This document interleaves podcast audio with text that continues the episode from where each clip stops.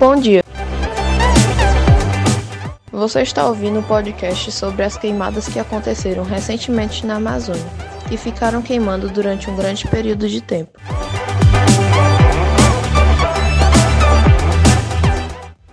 Sobre os responsáveis por esse acontecimento, a polícia descobriu um grupo no WhatsApp que planejavam incendiar a Amazônia para chamar a atenção dos políticos.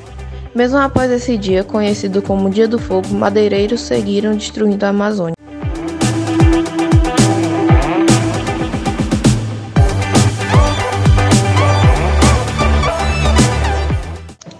O fato ocorreu no dia 18 de agosto, sem hora exata.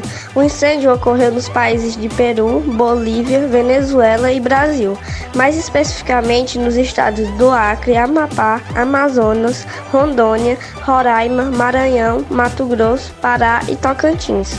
Porém, em São Paulo, por volta das 15h30, uma nuvem preta cobriu a cidade, fazendo parecer estar à noite.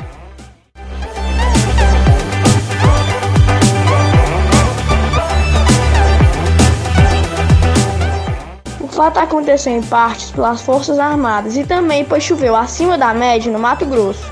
O fogo se alastrou por causa dos focos de incêndio